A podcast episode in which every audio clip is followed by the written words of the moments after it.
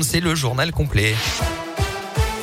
Et à la une de l'actualité ce matin, les professionnels du médico-social dans la rue. Aujourd'hui, journée de grève nationale à l'appel de la CFDT. Parmi les revendications, l'extension de la prime du Ségur de la santé de 183 euros à l'ensemble des employés du secteur et plus particulièrement à ceux qui travaillent dans les associations dans le domaine du handicap et de la protection de l'enfance.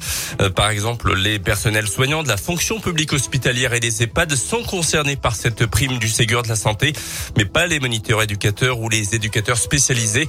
Marie-Laure Jette Brevet est euh, secrétaire départementale CFDT Santé Sociaux euh, dans le département de l'Ain. Aujourd'hui, nous demandons l'ouverture de négociations au niveau national pour que soit créée une convention collective unique étendue qui permette l'intégration de cette prime dans les salaires directement euh, de ces professionnels et pour qu'en fait tous les salariés puissent la toucher quel que soit leur secteur d'activité. C'est une revendication très forte puisqu'elle permettrait d'avoir euh, des revalorisations salariales qui soient identiques aux, autres secteurs et entre autres euh, à la fonction publique hospitalière et qui permettrait aussi d'éviter la pénurie de personnel euh, dans les secteurs associatifs, puisque les salariés euh, qui peuvent bénéficier de cette prime dans le public eh ben, préfèrent euh, quitter leur emploi pour aller vers le public. Un rassemblement a lieu tout à l'heure à 14h30 devant la préfecture de l'Ain à Bourg-en-Bresse.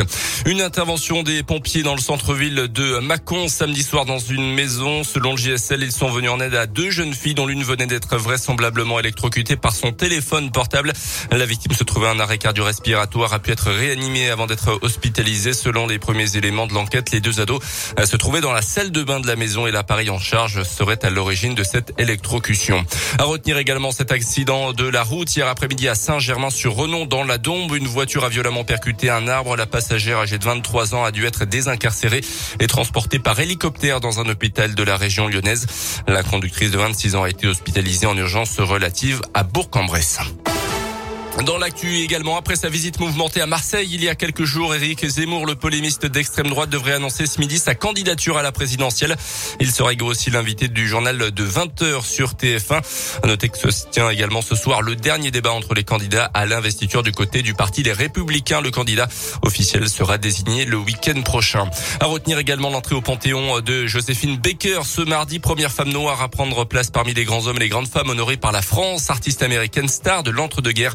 Elle avait été naturalisée française avant de se mettre au service de la résistance contre le régime nazi. En foot, Lionel Messi, nouveau sacré joueur, meilleur joueur du monde cette année 2021. L'Argentin de 34 ans a obtenu hier soir son septième ballon d'or. Il devance cette année le buteur polonais du Bayern Munich, Robert Lewandowski. Karim Benzema est quatrième côté fils. C'est l'Espagnol Alexia Putellas qui remporte le troisième ballon d'or féminin de l'histoire.